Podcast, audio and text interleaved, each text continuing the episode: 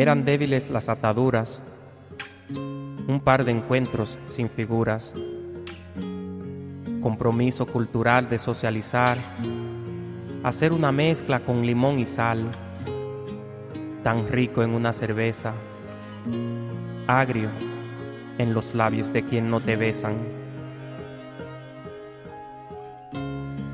Se nos fue el aire, cuando de desaire quedó pendiente el beso que imaginamos inconscientemente y sentimos que podía pasar lo que ya había pasado sin calcular, los daños colaterales a nuestra forma de actuar,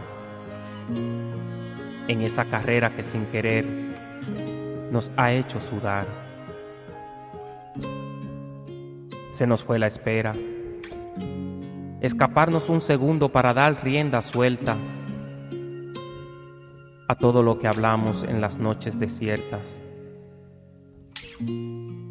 Se nos fue de las manos lo que descubrimos, el sentido a todo aquello que evadimos. Vernos a los ojos fue un espejismo y nos temblaba el piso.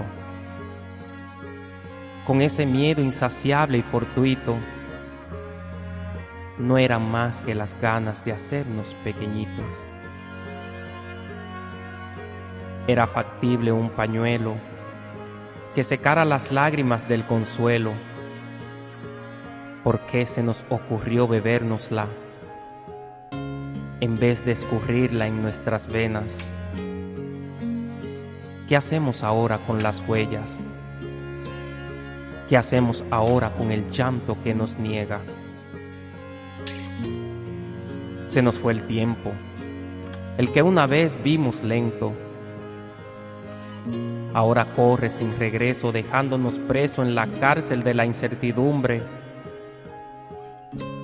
Si no detuvimos el reloj, ¿por qué ahora mendigamos un segundo para decirnos adiós?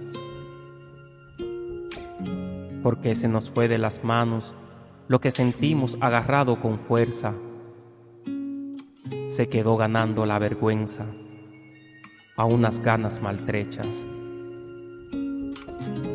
Se nos fue el pudor. Se evaporó en nuestras caras las ganas de armar una guerra. Fuimos más cobardes que centellas. Volvemos al lugar donde la oscuridad se hace eterna.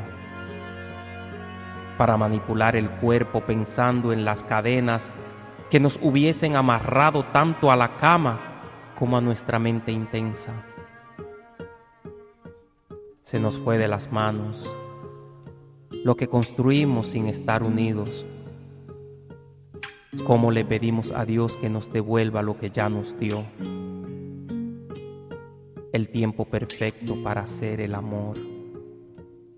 El lugar correcto para pedir perdón el aire seco para limpiar el dolor